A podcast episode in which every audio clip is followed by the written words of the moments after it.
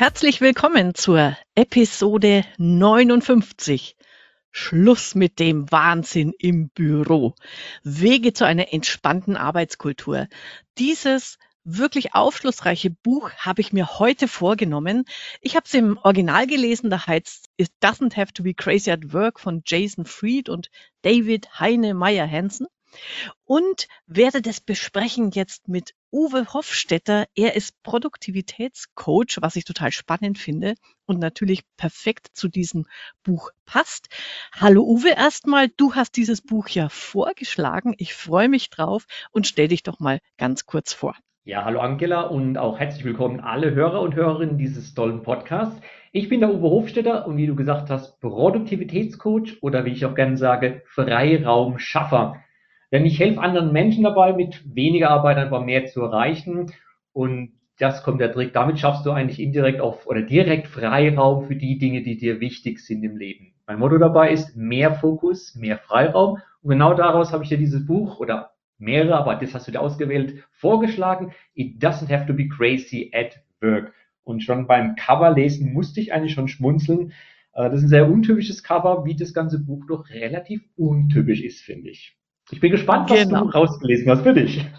Ja, genau. Also äh, um es ähm, vorwegzunehmen, es ist von Oktober 2018, also noch vor der ganzen ähm, Corona und ich weiß nicht was, Wahnsinnszeit. Ähm, dennoch greift es viele Punkte aus, auf, wo ich gemerkt habe, die gelten auch jetzt immer noch oder wieder. Also dieses Gefühl der Überforderung, dieses ständige, man strampelt sich ab und äh, hat doch immer zu wenig Zeit, um alles fertig zu bringen. Und da zeigen die mit ganz vielen kleinen und großen Tipps eigentlich auf, wie sie es in ihrer Firma machen, probieren, anders denken und da kann man sich wirklich ähm, toll viel rausnehmen. So als Überblick, das Buch gliedert sich in fünf große Bereiche mit ganz, ganz vielen Unterkapiteln. Ich weiß gar nicht, hast du es gezählt, Uwe, wie viel es sind? Ja, es sind fünf große Abschnitte, wie du sagst, und sind über 60 Kapitel, aber spannend ist dabei, finde ich, das Buch hat eigentlich nur äh, um die 140 Seiten, wenige Grafiken und dann sieht man schon, und Sie sagen es auch ganz klar, es sind äh, äh, Ideen, Inspirationen, um vielleicht etwas mal in die Veränderung zu kommen und es ist keine göttliche Lehre. Also wer jetzt ein Buch erwartet, wo er eine Handlungsanweisung bekommt, mache Schritt 1, 2, 3, 4, 5 und dann ist alles gut, wird es nicht sein. Es ist ein Buch zum Nachdenken und äh, das passt auch sehr gut zu einer Podcast-Folge, die du schon mal hattest, äh, zum Buch Road Less Stupid, wo es darum geht, and now go think. Und das könnte man faktisch an jedes Kapitelende schreiben.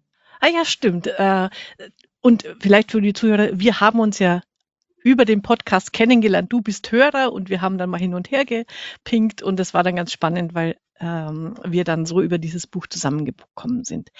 Diese fünf Bereiche, also das erste heißt äh, Curb Your Ambition, zügle deinen Ehrgeiz. Dann kommt Defend Your Time, verteidige deine Zeit. Feed Your Culture, pflege deine Kultur.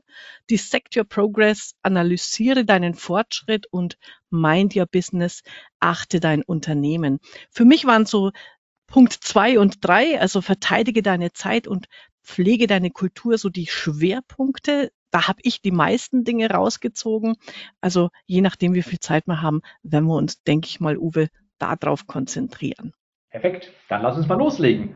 Ja, äh, und als du mir das geschrieben hast, du hast mir ja von mehreren Büchern so Kurzzusammenfassungen äh, geschrieben, hast du in, bei dem Buch reingeschrieben, was dich da am meisten getriggert hat, war dieses, das eigene Unternehmen als Produkt zu sehen. Das hat mich auch sofort angesprochen. Da mal deine Gedanken dazu. Was meinen die damit? Was kann man einfach aus diesem Gedanken schon lernen? Genau, sie kommen eigentlich daraus her, dass sie sagen, crazy uh, at work has become the normal. Also sie sagen, der, der Wahnsinn ist eigentlich das, das Normale im Leben und man muss einfach schauen, wo dran liegt. Sie nennen auch Gründe dafür. Also viele Meetings, permanente Unterbrechungen und ganz wichtig immer das Streben nach dem höher, schneller, weiter. Das heißt, und das stresst die Menschen und wie du gesagt hast, das ist äh, auch vor und nach der Pandemie bleibt es einfach immer da. Und jetzt kamen interessanter Aspekt für mich, den ich so noch nie gesehen hatte, die, das Eigenunternehmen als Produkt zu sehen. Ähm, das ist ein Ansatz, den kennt man eher aus, sagen wir, dem eigentlichen Produktentwicklungsumfeld, ob du jetzt ein physisches Produkt machst oder eine Dienstleistung, speziell wer draußen jetzt eine Dienstleistung hat, soll sich mal Gedanken machen, seine Dienstleistung in einen, in einen Box, in ein Paket zu packen und außen drauf zu schreiben, was ist es? Und was sind die Vorteile, was soll es denn tun? Und genau das ist die Idee, die sie jetzt aufgegriffen haben, sagen, nimm nicht dein eigentliches Produkt, Dienstleistung als Produkt, sondern die Gesamt, das gesamte Unternehmen als Produkt. Und jetzt überleg dir mal, wo du permanent überlegen kannst, was zu verbessern, aber nicht im Sinne von höher, schneller, weiter, sondern vielleicht auch, wo ist enough is good enough, wo kann man einfach mal etwas zurückschrauben. Denn sie sagen ganz klar, dein Unternehmen, so wie Menschen mit dir agieren, das muss usable and useful sein. Mhm, genau. Und ich, ich fand dabei dann den, den weiterführenden Gedanken gut. So Zeitmanagement und Aufgabenmanagement wird ja immer so als Einzeljob mhm. gesehen. Also ich, wie schaffe ich es, meine eigene Zeit besser in den Griff zu kriegen? Und über diesen Produktgedanken kommt man mal drauf zu sagen, okay, wie organisieren wir unser Zeitmanagement als Unternehmen, nicht jeder Einzelne für sich, sondern wir als Ganzes. Und da kommen sehr viele spannende Ansätze äh, drüber raus und diese Fragestellungen eben, hey, welche Bugs haben wir? Was ist vielleicht kaputt und wie können wir es schnell reparieren oder was braucht vielleicht länger? Und dann mhm. schreiben Sie das noch so schön. Ähm, Produkte haben ja gerne mal äh, Versionsnummern. Äh, um es dazu zu sagen, das ist äh, die die zwei Autoren, denen gehört die Softwarefirma Basecamp. Die machen so Produktivitäts-Chat, ähm, Aufgaben, Projektmanagement-Software. Und äh, die sagen ihm auch, hey, wir haben vielleicht zurzeit die Version 50.3 bei Basecamp und wir arbeiten ständig dran, dass wir die nächste bessere Version unserer selbst schaffen. Fand ich einen netten Gedanken. Genau, und du sprichst das was an. Ich meine, wer sich draußen mit dem Continuous Improvement, also der permanenten Verbesserung auseinandersetzt, wird sagen, ja, ist ja ein alter Hut. Aber genau mit diesem Umkehren im Sinne von, setz dich doch mal auseinander mit deinem Unternehmen als Produkt, glaube ich, gibt es nochmal so, so, so einen speziellen Touch, wo man sagen kann, hm, aus dem Blickwinkel findet man bestimmt noch Dinge. Und diese Version, das habe ich mir auch rausgeschrieben, nicht nur sein Produkt, sondern das Unternehmen als Version zu sehen. Und jetzt könnte man sogar noch weitergehen und sich selbst, ich meine, wir haben ja vielleicht auch nicht nur Unternehmer hier im Podcast, sondern vielleicht auch nur Führungs, also nicht nur, Entschuldigung, wir haben Führungskräfte draußen, wir haben vielleicht Solopreneure oder Personen, die im Teams arbeiten, sich mal Gedanken machen, was ist denn an meiner nächsten Version als Person, was könnte ich denn verbessern? Und da habe ich was Lustiges vor kurzem gehört, man könnte sich auch mal überlegen, dass man selbst keine Geburtstage mehr feiert, sondern ich feiere also nicht meinen, was weiß ich, 46. Geburtstag, sondern ich feiere meine Version 4.6 und danach kommt die Version 4.7 und überlege mir, was kann ich besser machen. Das ist ein großartiger Gedanke. Ich male mir schon die nächsten Geburtstagskarten aus, die ich verschicke. Sehr schön, genau. Version X und Y, genau. Und wichtig, nenn es nicht Version 46, sondern nenn es 4.6. Klingt einfach viel besser. Ne? Viel Klingt frischer. super. Also, das ist wirklich ein guter Gedanke, weil das heißt auch zu jedem Jahrzehnt, wenn, wenn sich die vordere Nummer ändert, dann ist es ja immer ein großes Update. Genau, genau. Du, genau, du hattest ja mal die drei Hashtags dir auch überlegt, auch in dem Podcast. Du könntest ja. sogar an jede deiner Versionen, äh, könntest sagen, das sind meine drei Hashtags, davon hat sich jetzt einer geändert und zu jedem großen Release machst du neue Hashtags. Mach ich nicht. Danke, Uwe. Also der Gedanke ist so spektakulär gut das arbeitet jetzt schon in mir, was ich da alles draus machen kann. Steigen wir mal mit dem ersten Kapitel ein. Das ist noch so eher, eher so das locker flockige. So habe ich jetzt so empfunden, dieses Curb Your Ambition, zügle deine, deinen Ehrgeiz. Ich habe auch sehr oft geschmunzelt, äh, gerade in dem Kapitel, weil das ist eindeutig, sind es ständig so Spitzen gegen diese großen Silicon Valley äh, Firmen, die eben immer, ah, wir retten die Welt und ähm, es muss immer gleich Disruption sein und äh, ein, ein, also es muss alles immer total verändern und sie sagen dann, hey, macht's einfach mal halblang. Ähm, wir wollen einfach einen guten Job machen und äh, das ist auch genug dafür, wenn wir entspannt arbeiten wollen. Wir haben nicht diesen massiven Ehrgeiz, der uns dann ja auch immer stresst. Also da geht es sehr viel drum, wie entstressen wir die Arbeit, wie können wir als Team sowohl gute Arbeit leisten als auch Familie, Freunde, Hobbys wirklich ähm, gleichwertig äh, nebeneinander stehen lassen. Und da ist in diesem Kapitel, äh, sind da sehr viele lustige Spitzen gegen die Großen drin. Ja, lustige Spitzen hat das Buch also äh, komplett, selbst im allerersten Kapitel vorne, wo du, wenn man das anschaut, denkt man, uiuiuiui, ui, da hauen sie gleich so ein paar Nägel rein und auch hier äh, sagen sie, dieses immer schneller, höher, weiter geht gar nicht. Äh, das kann man nicht mehr hören. Äh, das geht so weit, bis du dich einfach nur noch übergibst und denkst dir, mein Gott, was soll das eigentlich, das Ganze. Ne? Und sie reden auch von der Hustlemania, also der Hektik. Und das ist auch so etwas, man soll immer unterscheiden zwischen Geschäftigkeit, also Business und Business machen. Also das ist genau das Ding. Man macht viel zu viele Dinge, man lässt sich auch anstecken, nur weil andere das auch so tun, heißt es noch lange nicht, ich muss es auch tun. Auch sprachlich haben sie in so einem Kapitel haben sie was drin. Da wird von einem Target gesprochen, also einem Ziel, einer Salesforce, einem Headhunter, also relative Militärsprache. Und es geht immer darum, anderen was wegzunehmen. Und da sagen sie, nee, To get ours, we do not need to take theirs. Also einfach mal zurücknehmen, entspannter bleiben und vielleicht sich mal Gedanken machen, wie kann ich in Summe als Unternehmen ähm, mich sehen und einfach den Stress rausnehmen. Wunderschönes Kapitel. Ja, genau. Und ich weiß nicht, kennst du den Business Lion? Nein, sagt mir nichts. Ich bin aber gespannt zu hören das ist herrlich, weil also da gibt's, Sie haben den Begriff, ähm, die Businesswelt ähm, leidet an Ambition Hyperinflation, also dieses ja. überambitionierte. Und dieser Business Lion, der hat auf Instagram und ich weiß nicht wo überall einen Kanal und der persifliert diese ganzen Managersprüche. Und du lachst ja. dich kringelig, weil es ist so bescheuert überzogen, aber ich habe dann mal einen Artikel über den gelesen. Da manche Leute nehmen dann selbst diese Sprüche für ernst und äh, großartig. Und mein Lieblingsspruch, ich schaue immer wieder mal in seinen äh, Insta-Account, den ich jetzt gerade erst gelesen habe. Ich kann mich scheckig lachen. Warte mal, ich habe ihn mir aufgeschrieben. Der neueste Spruch für mich heißt, Mülleimer erzeugen den fatalen Eindruck, dass Fehler okay wären. Lass sie entfernen, um ein Klima des Erfolgs zu schaffen. Sehr gute Idee, muss man unbedingt umsetzen. Ist klasse, ne? Ja, genau. Und äh, genau in die, in die Richtung schreiben sie eben, hey, diese äh, Unternehmer-Tags und Instagram, ähm, was wir, ähm, wir müssen die Größten sein, no pain, no gain und äh, solche Geschichten. Vergiss es, du stresst dich nur damit und ähm, wir genau, brauchen das ist, nicht bei uns. Schlaf ist für die Schwachen und alles genau. Aber sie sagen auch ganz klar, sie, auch wenn das Buch ja sagt, es ist äh, Grace at Work, sie sagen ganz klar, Human Experience is much more than 24-7 Hustle to the Max. Also sie sagen, hey, da gibt's mehr wie nur 24 äh, Stunden, sieben Tage die Woche sich auszupowern. Achtung, es gibt Sport, es gibt Buchlesen, es gibt Familie, es gibt Kinder, es gibt Freunde. Achte drauf. Und das ist dann auch, was sie später aufgreifen in ihrem Firmenkultur zu sagen, denk einfach mal um. Wunderbar, genau. Ja, ja, genau.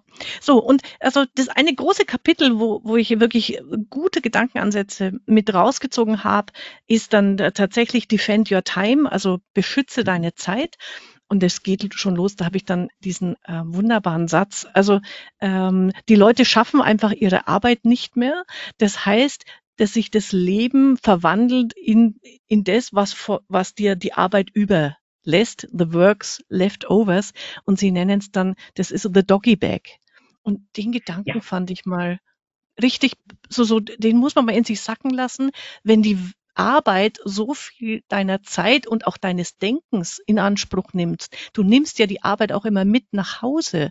Dann ist es wie ein Doggy-Bag, das du von der Arbeit mitnimmst, weil du es in der Arbeit nicht aufessen konntest. Toller Gedanke. Und daran arbeiten sie dann ab, wie man es schafft, dass das eben gleichwertig äh, funktioniert, dass unsere Zeit hier wertvoll ist und wie wir die gut, gut in der Arbeit nutzen können. Genau, und das ist auch so ein, so ein Thema, was, was viele übersehen. Die denken immer, okay, Arbeit und dann gehe ich nach Hause und kann abschalten. Genau das funktioniert nicht mehr. Ich meine, was dazu beiträgt, ist natürlich, wir können permanent auf alles zugreifen. Das ist auch, viele werden wahrscheinlich Zugriff auf ihre E-Mails auch privat haben, dann wird abends nochmal eine E-Mail gemacht. Aber selbst wenn es nicht gegeben ist, man sagt, okay, ich klappe bewusst meinen Laptop zu und habe diese Routine zu abzuschalten, das Unterbewusstsein arbeitet immer weiter und das ist genau dieser Doggy Bag, den sie nennen, den du einfach mitschleifst und der permanent dein Gehirn belastet. Und das macht dich auf Dauer einfach schlicht und ergreifend krank. Das ist nicht mehr leistbar. Und je mehr du mit in dein Privatleben nimmst, desto weniger wirst du da anwesend sein. Ich meine, typische Situation, du sitzt beim Abendessen, äh, viele werden es wahrscheinlich kennen, und mit der Familie und nimmst überhaupt nicht wahr, was um dich herum passiert. Du bist zwar physisch anwesend, aber mental komplett weg, weil du noch deinen Doggy-Bag vom Geschäft aufzehren musst. Sehr schöner Gedanke, mhm. genau. Ja, ja, genau. So, und gehen wir mal so in ein paar praktische Tipps. Manche mhm. Dinge, also es ist jetzt nichts äh, weltbewegend Neues dabei, aber die Perspektive ist vielleicht eine frische oder der eine oder andere Tipp. Ich fand äh, sehr schön äh, diesen, äh, diese schriftlichen ähm, Daily oder Weekly Updates, weil sie sagen, okay, wie viele Meetings finden statt in so einem normalen Unternehmen, wo sie, wo, sagen wir mal, sieben Leute einem zuhören und die sieben sich denken, warum sitze ich hier und was bringt das alles? Und wir haben eigentlich bei, bei so einem Meeting acht Stunden verbraten, die wir wirklich sinnvoller verwenden könnten. Und Sie machen das bei Basecamp so, es gibt immer eine schriftliche Zusammenfassung, wo dann arbeite ich, arbeite ich gerade, was machen wir, äh, oder wöchentlich, je nach Team. Und das wird allen zur Verfügung gestellt und das wird einfach gelesen statt dass man sich immer zutrifft mit seinen Stand-ups, Daily Stand-ups. Genau, das ist, das ist also ein hervorragender äh, Tipp. Natürlich werden jetzt viele sagen, ja, aber, du, ich weiß, wie deine Haltung zu dem Wort aber ist. Und du musst dann sagen, ja und. Genau, weil sie haben auch einen wunderschönen Vergleich für mich drin, dass ein Arbeitstag acht Stunden entspricht eigentlich einem Flug von London nach Chicago. Und auch das fand ich einen interessanten Aspekt da drin, zu sagen, hm, so betrachtet ist es eine ganze Menge. Interessant ist nur, dass man im Flugzeug fühlt sich an, so nach drei Stunden guckt man erstmal auf die Uhr und denkt, um Gottes Willen sind immer noch fünf Stunden. Auf der Arbeit ist es einfach nicht so. Ne? Und äh, da man eigentlich, Sie sagen auch so, es gibt immer die Zeit, man kann es einteilen vor dem Meeting und nach dem Meeting. Ne? Es ist immer nur so, es ist nicht Arbeitszeit, sondern man ist immer nur vor einem Meeting oder nach einem Meeting. Und ähm, das heißt, man muss eigentlich versuchen, diese Blöcke zu schaffen. Und Sie sagen ja auch, eight is enough, 40 is plenty, also es geht um die Arbeitszeiten. Mhm. Äh, und da hilft es natürlich zu sagen, bleib doch mal aus diesem ganzen Meeting-Mania, bleib da einfach mal weg. Sehr schönes Beispiel. Ja, und da geht's bei diesem ganzen Zeitmanagement natürlich viel darum, auch um dieses äh, sich konzentriert um eine Arbeit zu kümmern. Dieses äh, die Qualität einer Stunde ist mhm. einmal 60 und nicht viermal 15, also dieses Zerstückeln des Tages und da immer hinzugucken, wie schaffe ich es, dass wir im Team, dass wir gemeinsam in Ruhe unsere Arbeiten erledigen, dass wir nicht ständig unterbrochen werden von Kolleginnen, von Kunden, dass wir einfach so bestimmte Arbeitsblöcke uns schaffen. Das ist eigentlich ein ganz ähm, alter äh, Gedanke schon. Aber das ist so wichtig, um effektiv und effizient zu sein und nicht einfach nur produktiv. Genau, dieses Quality of an Hour, also diese, diese Qualität einer Stunde. Sie machen ein wunderschönes kleines Rechenbeispiel. Einmal 60 Minuten versus viermal 15 oder 5 plus 5 plus 5 plus 5 und so weiter. Und allein daran erkennt man eigentlich, hm, holla, wahrscheinlich haben die meisten, die hier zuhören, genau eben nicht die einmal 60, sondern permanent wird es unterbrochen. Und im, in einem der Kapitel äh, in diesem Abschnitt schreiben sie auch, Unternehmen schützen alles Mögliche, das Markenzeichen, sie haben Verträge, sie haben Rezepturen, aber was sie nicht schützen, ist die Zeit und die Aufmerksamkeit von ihren Mitarbeitern. Und da geht man relativ locker mit um, da wird einfach mal entspannt ein Meeting angesetzt, so äh, Früher gab es mal einen Spruch bei mir, der hieß, das sind eh da Kosten, die Leute sind ja eh da, also sollen sie bitte schon mal schnell in ein Meeting kommen. Es gibt allerdings auch schon jetzt Gegenbewegungen. Ähm, man, die Lösung, du sagst, ist nichts Neues, ist Fokuszeit, so nenne ich es auch. Also sich ja. mal Stunde, anderthalb fest zu blocken and go think, mal Dinge zu tief durchdenken. Und da gibt es ja schon erste Unternehmen, die auch sagen, wir haben zum Beispiel den Fokus Freitag oder den Fokus Dienstag oder was auch immer. Und da ist der Ansatz idealerweise keine Meetings. Jetzt muss man nur aufpassen, dass man jetzt nicht sagt, okay, dann streich aus dem Freitags alle Meeting und schieb sie auf dann anderen Tagen. Das macht keinen Sinn, sondern wie du sagst, mal überlegen, welche Meetings brauche ich nicht. Es wäre auch ein E-Mail oder eine Zusammenfassung hätte gereicht. Ja, genau. Und Sie sagen es so schön, den Satz habe ich mir markiert. Ähm, moderne äh, Büros sind inzwischen zu Unterbrechungsfabriken geworden. genau, genau. Das ist, das ist also auch ein wunderschönes Beispiel, wo Sie sagen, ähm, es geht gar nicht mehr darum, gemeinsam zu arbeiten und Sie wollen ja auch eine, eine Medaille ausloben, demjenigen, der das geschafft hat, diesen Begriff äh, da umzudämmen entsprechend. Das passt sehr, sehr schön. Da haben Sie aber auch interessanterweise äh, weiter später dann hinten ähm, den Ansatz Ihrer Bibliotheksregeln. Und das heißt auch heute ganz klar, wir machen Großraumbüros, da spricht auch nichts dagegen. Man hat äh, äh, Bereiche, wo man dann kommunizieren kann. Allerdings muss man klar sagen, was passiert natürlich in den Büros. Man kann mal schnell vorbeikommen nach dem Motto, du kannst du mal ganz kurz mit mir das besprechen und Meetings gehen. Es gibt jetzt Unternehmen, die sagen, nee, wir haben eine Regel, wenn jemand zum Beispiel äh, mit Kopfhörer auf hat, wird er nicht gestört. Oder es gibt andere mhm. Dinge, die haben so kleine Lampen am Schreibtisch, wenn die auf, wenn die an ist, dann ist es ein Signal, ich möchte nicht gestört werden. Alles Ideen dazu. Sie gehen es relativ einfach an und sagen, pass mal auf, wenn bei uns einer am Schreibtisch sitzt, dann gehen wir davon aus, der möchte in Ruhe arbeiten. Und deshalb gibt es auch, ich weiß gerade spannenderweise auch einen Vortrag, äh, neue Bürodesigns gehen dahin, äh, kreiere so wie ein Dorf oder wie ein Campingplatz. Du hast verschiedene Bereiche, die für bestimmte Dinge sind. Und sie sagen ja dann auch weiter später, lass uns mal diese Bücherei Bibliotheksregeln zu machen. Das heißt, weil die kennt jeder. In der Bibliothek ist einfach Ruhe. Und wenn man nicht sagt, das ist unser Büro, sondern das ist unsere Bibliothek, weiß jeder, hier drin wird in Ruhe gearbeitet. Und damit unterstützen sie natürlich dieses permanente äh, unterbrechen. Wunderbar. Und vielleicht wäre das ja mal ein Versuch. Sie empfehlen es auch, ruhig mal einmal in der Woche mal einfach mal zu probieren. Dienstags machen wir mal unseren Bibliothekstag. Da verhalten wir uns wie in der Bibliothek. Und wenn du telefonieren willst oder was, dann gehst du bitte raus und machst das draußen. Sehr schönes ja, Beispiel. Das habe ich mir auch notiert. Das fand ich einen schönen Gedanken. Einfach mal das mal einen Tag die Woche auszuprobieren ähm, mit dieser Bibliotheksregel, weil das auch jeder sofort versteht wie verhalten wir uns in einer Bibliothek und das, das kann man total gut umsetzen. Da passt übrigens auch ganz gut Ihre Office Hours dazu, also Ihre Bürozeiten. Mhm. Da denkt man ja, um Gottes Willen, jetzt gehen wir wieder zurück in die Steinzeit.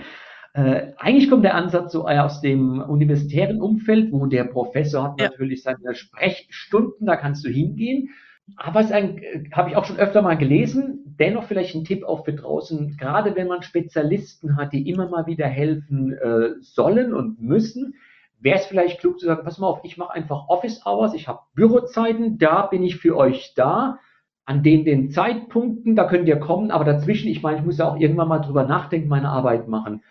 Und ja. das klingt erst einmal schräg, aber es hilft beiden Seiten. Und was auch passiert, das kann man auch als Führungskraft machen, man kann auch sagen, pass mal auf, meine Tür ist nicht permanent offen, das ist eh nur eine Ausrede mhm. äh, für das, dass ich dann später sagen kann, ja, warum bist du nicht gekommen, sondern sagen, pass mal auf, dann haben wir eine Stunde gemeinsam, typische One-on-Ones, und da besprechen wir das und nicht zwischendrin. Weil oft erledigen sich dann auch Dinge im Laufe der Zeit, wenn du zwei Tage keine Chance hast, dann haben sich oftmals Dinge erledigt oder man kam halt selbst auf eine Lösung. Ja, und das da finde ich es auch gut. Also Genau, diese Öffnungszeiten äh, fand ich auch, habe ich mir auch notiert als Tipp, äh, sehr schön, weil sie dann auch nochmal sagen, naja, wenn, wenn jetzt zum Beispiel ein Experte sagt, bei mir ist Dienstag der Tag der offenen Tür und ansonsten arbeite ich in Ruhe, dann gilt das auch. Das heißt, wenn einer am Donnerstag eine Frage hat, dann hat der bis Dienstag zu warten oder sich selber die Lösung äh, zu erarbeiten, weil sonst hat immer der Experte, ich sag mal, die Arschkarte gezogen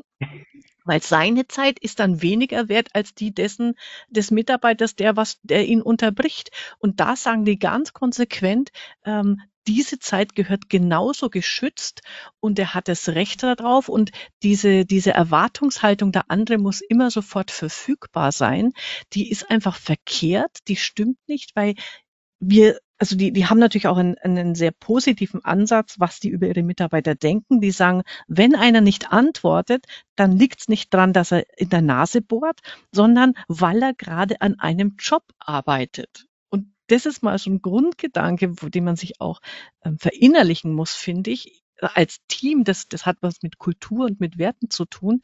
Wenn der andere sich nicht meldet, dann liegt es nicht dran, dass er mich verärgern will oder irgendwas, sondern einfach, der arbeitet an was. Und das darf und muss ich ihm auch zugestehen.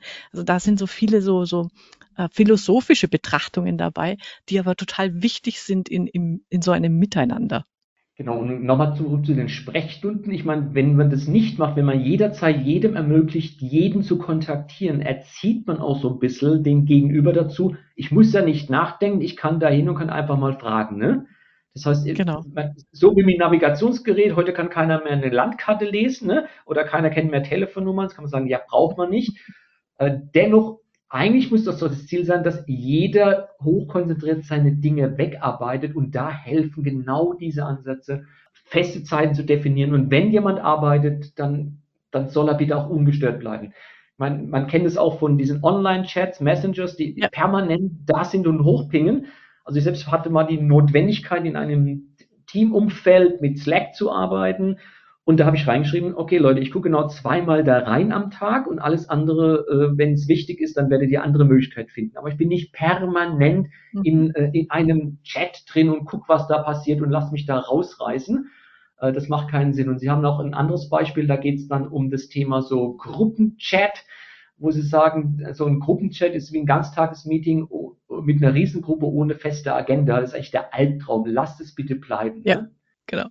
Und so, äh, ein Kapitelchen äh, ist dabei, da hatte ich einen Bling-Moment und das liebe ich an Büchern. Das heißt, ich habe einen neuen Gedanken für mich fassen können, abgeleitet okay. und zwar im gespannt. Kapitel.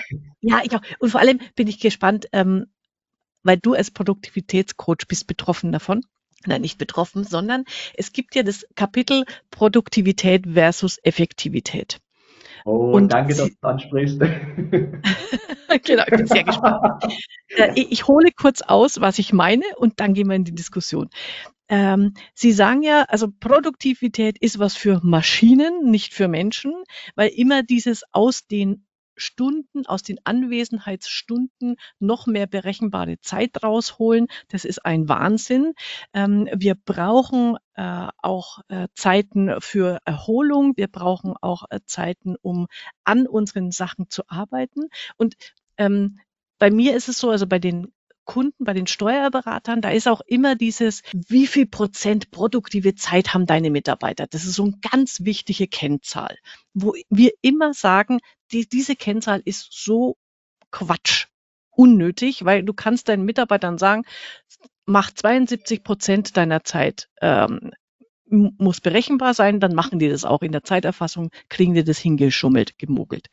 Ähm, und wir haben auch äh, Untersuchungen oder ähm, Benchmark, die produktive Zeit ist nicht ausschlaggebend dafür, ob eine Kanzlei erfolgreich ist oder nicht. Weil entscheidend ist ja, was fange ich mit der Zeit an, die ich nicht berechne.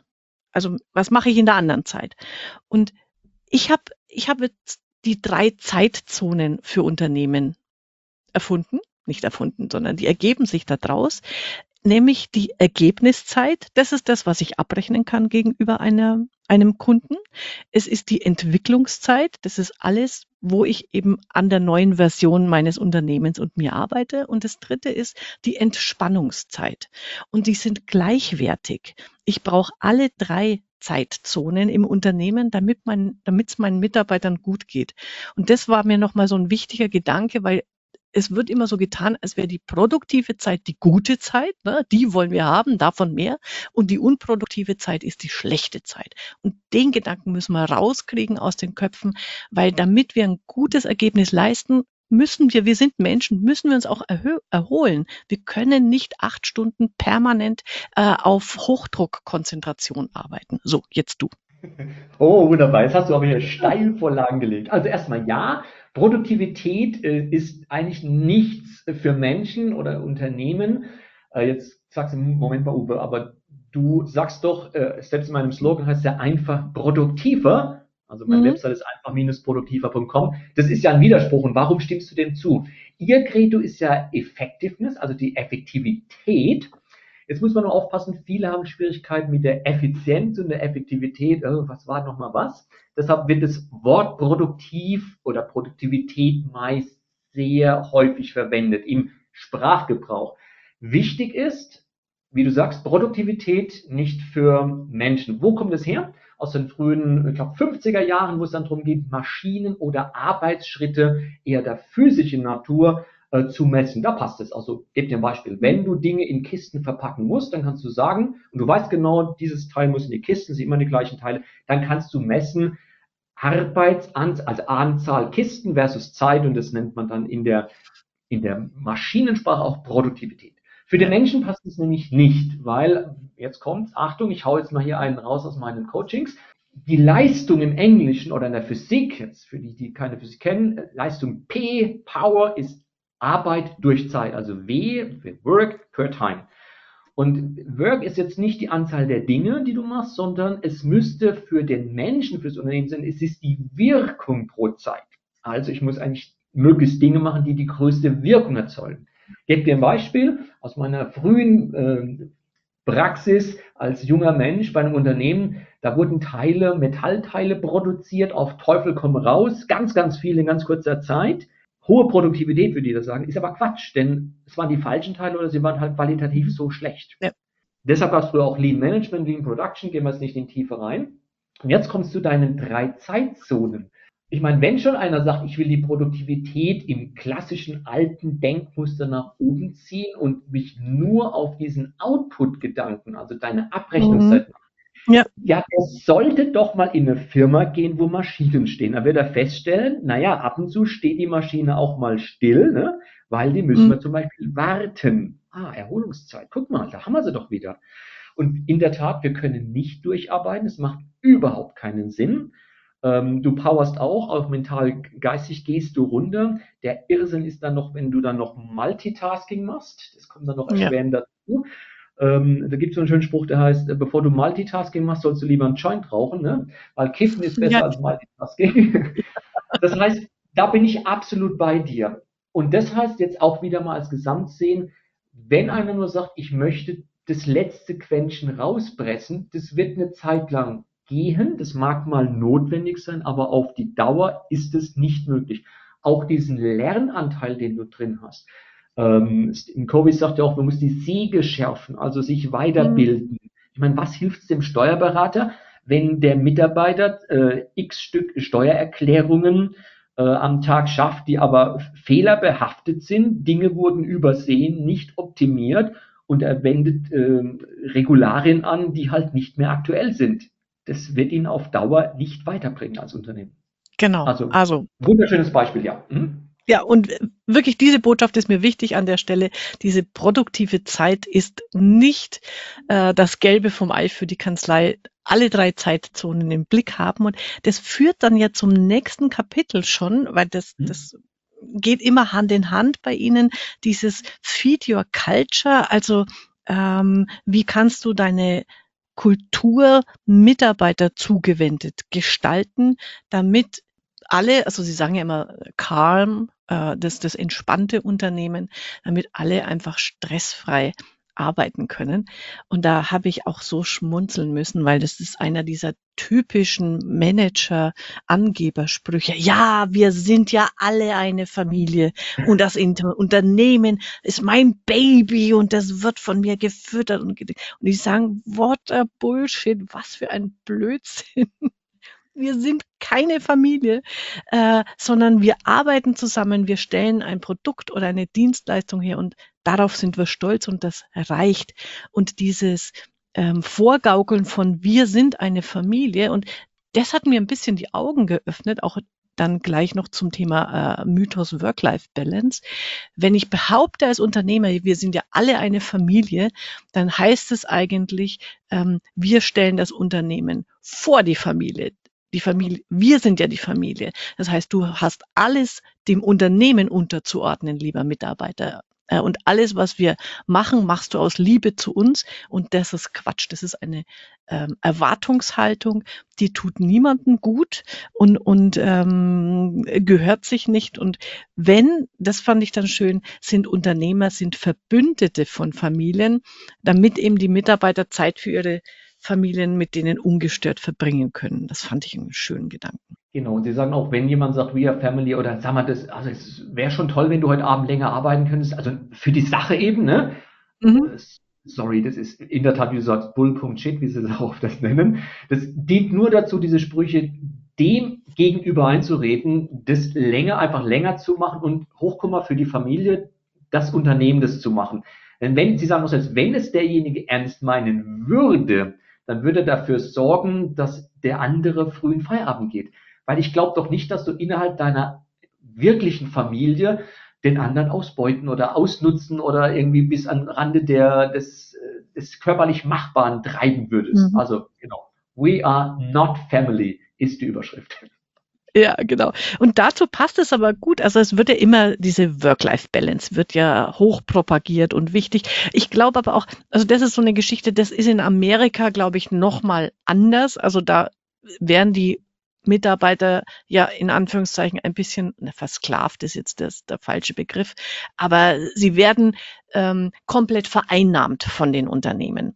Und bei Work-Life-Balance sagen die ihm so schön, ja, Balance ist geben und nehmen, aber der typische Unternehmer äh, denkt ja, naja, ähm, du gibst mir äh, deine, ähm, na, du gibst mir deine Arbeit und dafür nehme ich dir das Leben weil wenn ich will, dass du am Sonntag kommst, dann ähm, hast du anzutanzen, aber kriegst du dafür zum Beispiel den Donnerstag frei? Also wo ist die Balance?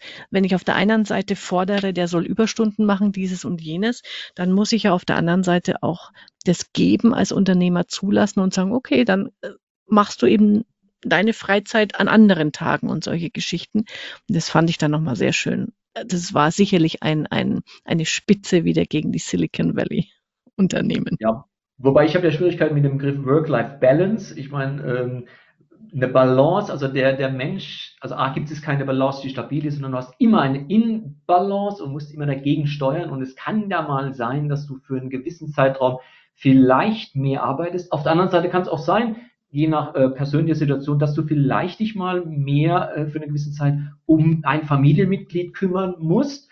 Äh, dann ist es halt, dann hängt halt dieser, diese, diese Waage hängt schräg, aber sie ist ja trotzdem in Balance. Ne? Also sie balanciert ja, sie kippt ja nicht um.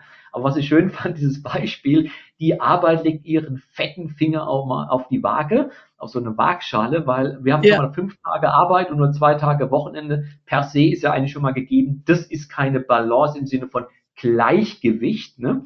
Und ähm, da sagen sie auch ganz klar, wenn sich die Arbeit den Samstag schnappen kann und wie du sagst, dann sollte man auch in der Lage sein, mal zu sagen, Donnerstag, hey, ich bin dann mal weg. Ne? In dem Kapitel, da reden Sie auch über Ihre Einstellungspolitik und über die Gehaltspolitik.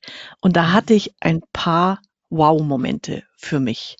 Das erste Wow-Moment war tatsächlich, also wenn Sie einen neuen Mitarbeiter einstellen, dann sind zwei Kriterien ausschlaggebend. Erstens, ist es ein Mensch, mit dem die anderen im Team gerne arbeiten möchten?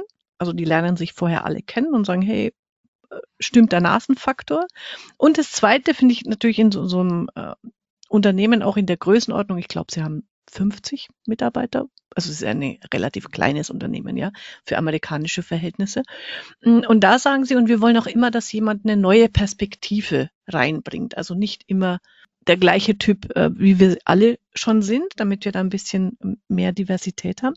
Und dann schreiben sie aber, äh, und das hat mich beeindruckt, wenn jemand kommt, dann kann man natürlich sich den Lebenslauf anschauen und glauben, was da in den Zeugnissen steht. Wir wissen ja, das ist immer höchst übertrieben. Die laden die ein. Das kenne ich auch von vielen, so einen Probetag machen und solche Geschichten.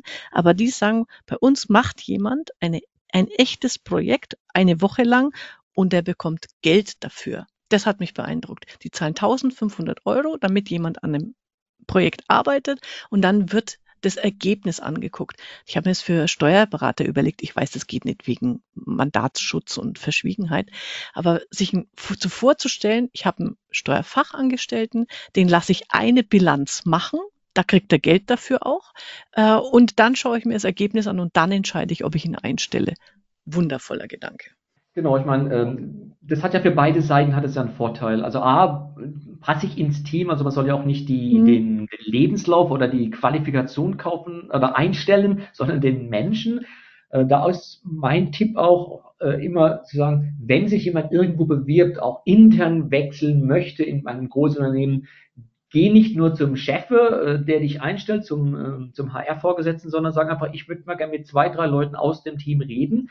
Und gute Praxis ist da in größeren Unternehmen auch, das kenne ich aus Großunternehmen heraus, wo man sagt, nicht nur die Person, die einstellt, sondern auch Teammitglieder jeglicher Couleur, reden mal mit dem, setzen sich mal mit dem zusammen, um einfach zu gucken, was bringt diese Person denn mit? Und wie du sagst, es macht gar keinen Sinn, äh, lauter gleiche Typen zu haben. Das hat die NASA relativ früh schon mal in einem Astronautenprogramm versucht. Sie haben die Experten, nur Experten zusammengepackt, äh, kleines Team, und das ging hoffnungslos schief, sondern die Grundidee muss eigentlich sein, ich stelle nicht das ein, wie ich selbst bin, weil das weiß ich ja, ich kenne ja meine Meinungen, ich brauche keiner, der mir meine Meinung äh, bejaht, sondern der muss einen neuen Aspekt einfach mit reinbringen äh, für mein Gesamtunternehmen. Ja, ja genau. Und äh, zweiter super Gedanke, Sie haben ja dann ähm, Ihre Gehaltsbenefits.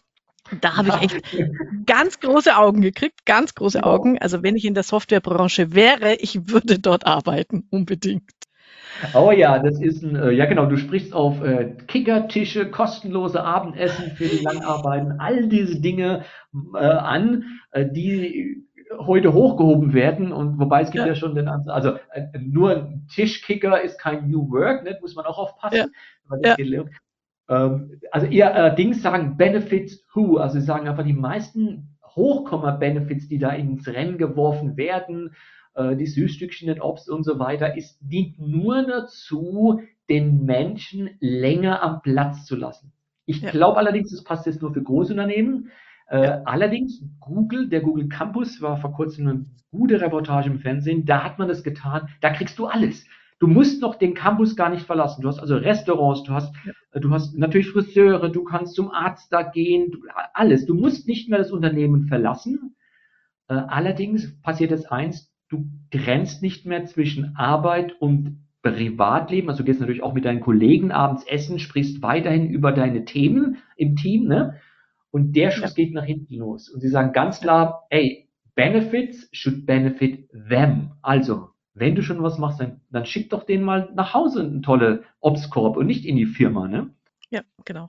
Und was sie machen, finde ich, das kann man auch jetzt äh, für Steuerberater, da kann man drüber nachdenken, wie, wie man sowas in einer Kanzlei gestalten kann. Also das erste ist, sie machen äh, von Mai bis September ist die mhm. Viertagewoche und im, im Winter ist, ist ähm, fünf Tage Woche. Das finde ich schon mal einen guten Gedanken, dass man einfach so Sommerzeit ähm, verkürzt. Man muss ja nicht immer alles machen. Und dann ähm, zahlen sie nicht nur Urlaub, Urlaubstage, die zahlen den Urlaub für die Mitarbeiter. Das habe ich noch nie gehört. Also sie, du bekommst als Mitarbeiter bei Basecamp 5000 Dollar, bis zu 5000 Dollar, die du einfach für das Hotel, für deine Kreuzfahrt, für was auch immer du halt machst mit deiner Familie im Urlaub ausgibst. Das finde ich irre. Wobei ich da ehrlich bin, da habe ich dann auch gezuckt, wo ich, das war ja eine sehr lange Liste im Buch von Ideen, wo sie sagen, das machen wir, das machen wir. Eigentlich müssten die Menschen, denen die Bude einrennen, also die, die potenziellen Mitarbeiter, äh, da müsste man vielleicht nochmal hinter die Kulissen gucken, wie es ist.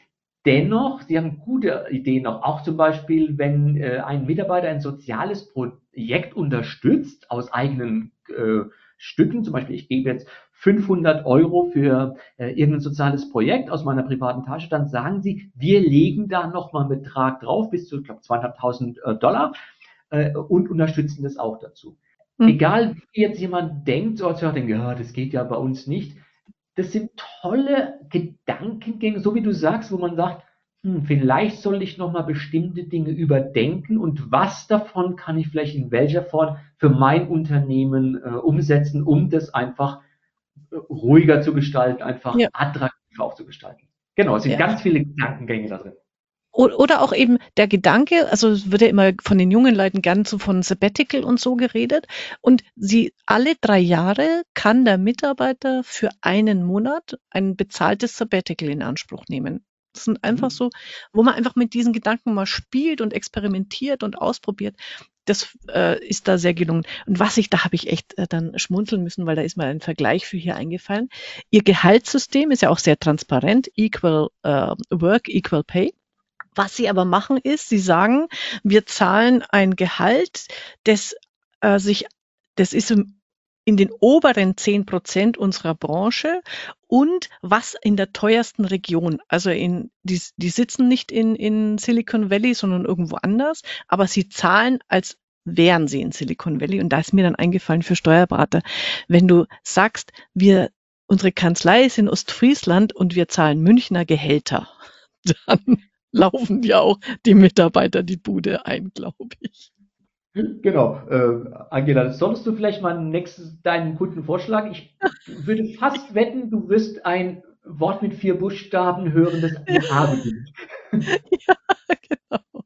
Ist ja nur eine Aber Idee. es geht ja nicht darum zu sagen, ja, das ist, das machen wir jetzt oder so geht's nicht, sondern mal drüber nachdenken, wo habe ich Ansatzpunkte, wo kriege ich vielleicht dann auch Fachkräfte gezogen. Ne? Ich meine, es geht Ja. teilweise sogar so hin, dass Unternehmen Gehälter komplett transparent haben, wo die Mitarbeiter in Eigenregie entscheiden, wer bekommt was. Also diese, Ja. diese Wege gibt's ja heute schon oder diese, diese Idee. Perfekt. Genau, super.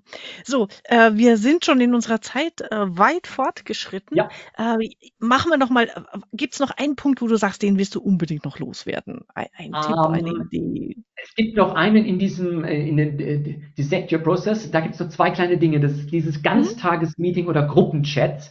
Ähm, wer die treffen, die jetzt das neu einrichten, sagen, ja, wir haben das auch so ein Chat oder wenn es größere Unternehmen sind, die haben es vielleicht schon.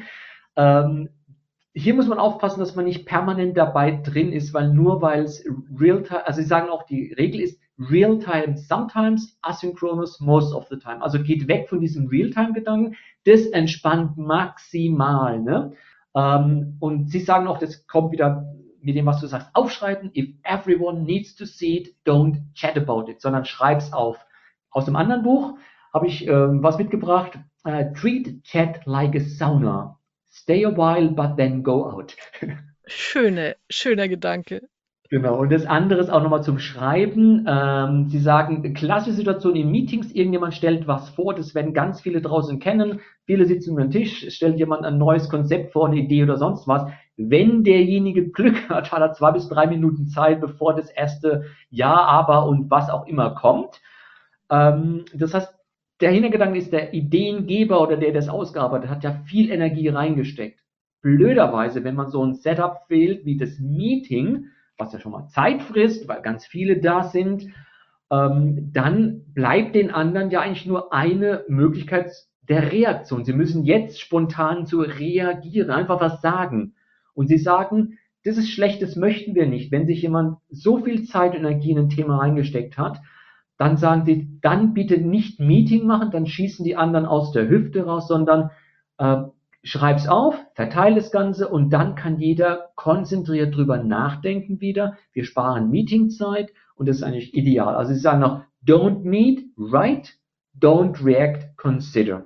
Das ist auch nochmal so ein Gedanke, hey, wie kriege ich Meetings rausgenommen, wie kriege ich diesen Wahnsinn des permanenten Zerstückels raus? Ganz klare Handlungsanweisung. Hat mich total fasziniert. Ja, genau. Das fand ich auch nochmal sehr gut und für mich abschließend war nochmal, ich weiß gar nicht mehr in welchem Kapitel, äh, es war so eine Botschaft ganz, ganz wichtig, die lautet, ähm, die einzige Art und Weise, wie du mehr schaffst, ist, indem du es, indem du weniger zu tun hast. Da, da muss ich echt sagen, so gerade ist auch die Steuerberaterinnen und Steuerberater, die, die strampeln und tun und kriegen auch Sachen übergestülpt, schrecklich. Aber sie sagen, hey, ähm, wenn du zwölf Sachen auf dem Zettel hast, dann musst du sieben davon streichen, dann hast du Zeit für die anderen fünf und über und da kommst du gut klar damit. Also it's, ähm, ich jetzt weiß ich gar nicht, it's Obligation Elimination, not Time Management. Also diese Jawohl. Aufgaben ähm, richtig ähm, zu priorisieren oder einfach weglassen von den Sachen, ähm, die, die uns hindern, die guten Sachen zu machen. Also das fand ich nochmal einen schönen, starken Satz. Genau, das ist faktisch geht es hier drum, so wie ich auch sage, mehr Fokus, mehr Freiraum, also weg Dinge, einfach mal auch aufschreiben, das kann jeder machen, egal in welcher Position er als Zuhörer draus ist, mal runterschreiben, was sind so seine Hochkomma, Verpflichtungen, Zusagen, einfach mal runterschreiben und dann stellt man fest, ui, eigentlich ist es zu viel, was kann ich wegstreichen? Also Fokus, Fokus, Fokus. Und wie das dann geht, Und das ist, wäre mein letzter Hinweis, wäre noch in das Kapitel No, No. Also kenne das Nein. Du hattest ja mal in einem der letzten Podcasts, hörenswerter Podcast, über die 50 Sätze gesagt, es gibt Menschen, die haben einen Sprachfehler, die bekommen das Nein nicht über die Lippen.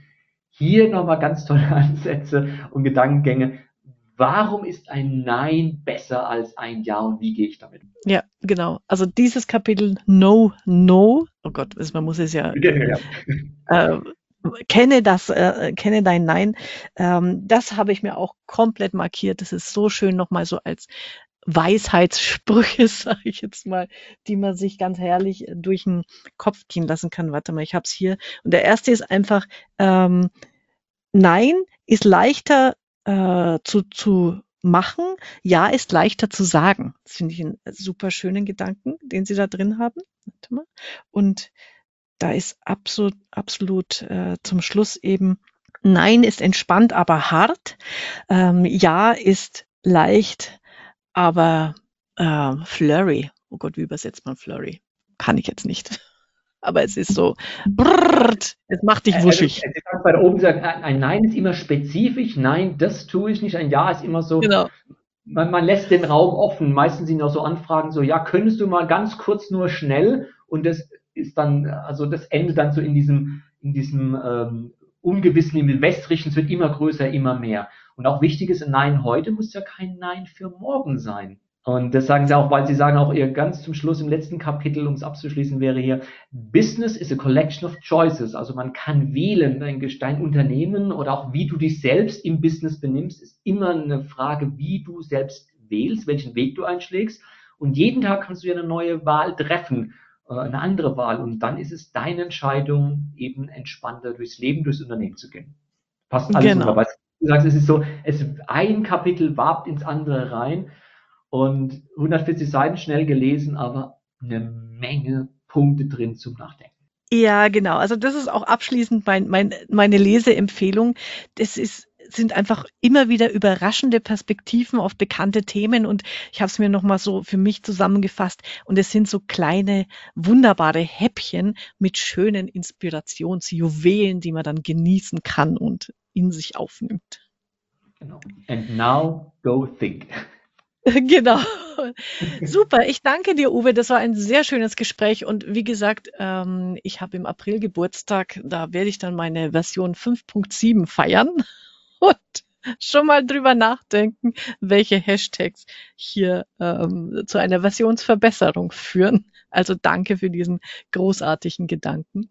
Und, ganz gerne und ganz, ganz, ganz herzlichen Dank auch an dich. Ich glaube auch im Namen von ganz vielen Hörern und Hörerinnen draußen. Toller Podcast. Leute, hört rein in die anderen Sachen. Ihr nehmt jede Menge Dinge mit. Ihr spart eine Menge Zeit, wenn ihr der Angela und den ganzen anderen zuhört welches Buch äh, lesenswert ist, wo ihr Dinge raushöhlt. Ganz, ganz großes Dankeschön. Und jetzt musste ich noch mal eins loswerden für die Hörer, Hörerinnen draußen. Schreibt eine Rezession, gebt fünf Sterne für diesen Podcast. Ich weiß, das ist das Einzige, wo Angela Feedback bekommen kann. Ganz super Dank, Angela. Danke, Uwe, nochmal für diesen tollen Aufruf. Jetzt bin ich ja fast rot geworden. Das ist super. Weil man sieht den Podcast ja nicht, ist ja super, oder? genau, alles klar. Prima. In dem Sinne, ciao an alle Hörerinnen und Hörer und äh, hab einen schönen Tag, Uwe. Bis denn. Ciao. Das war's für heute. Das nächste Buch steht schon im Regal. Auf Wiederhören bei der Leseoptimistin.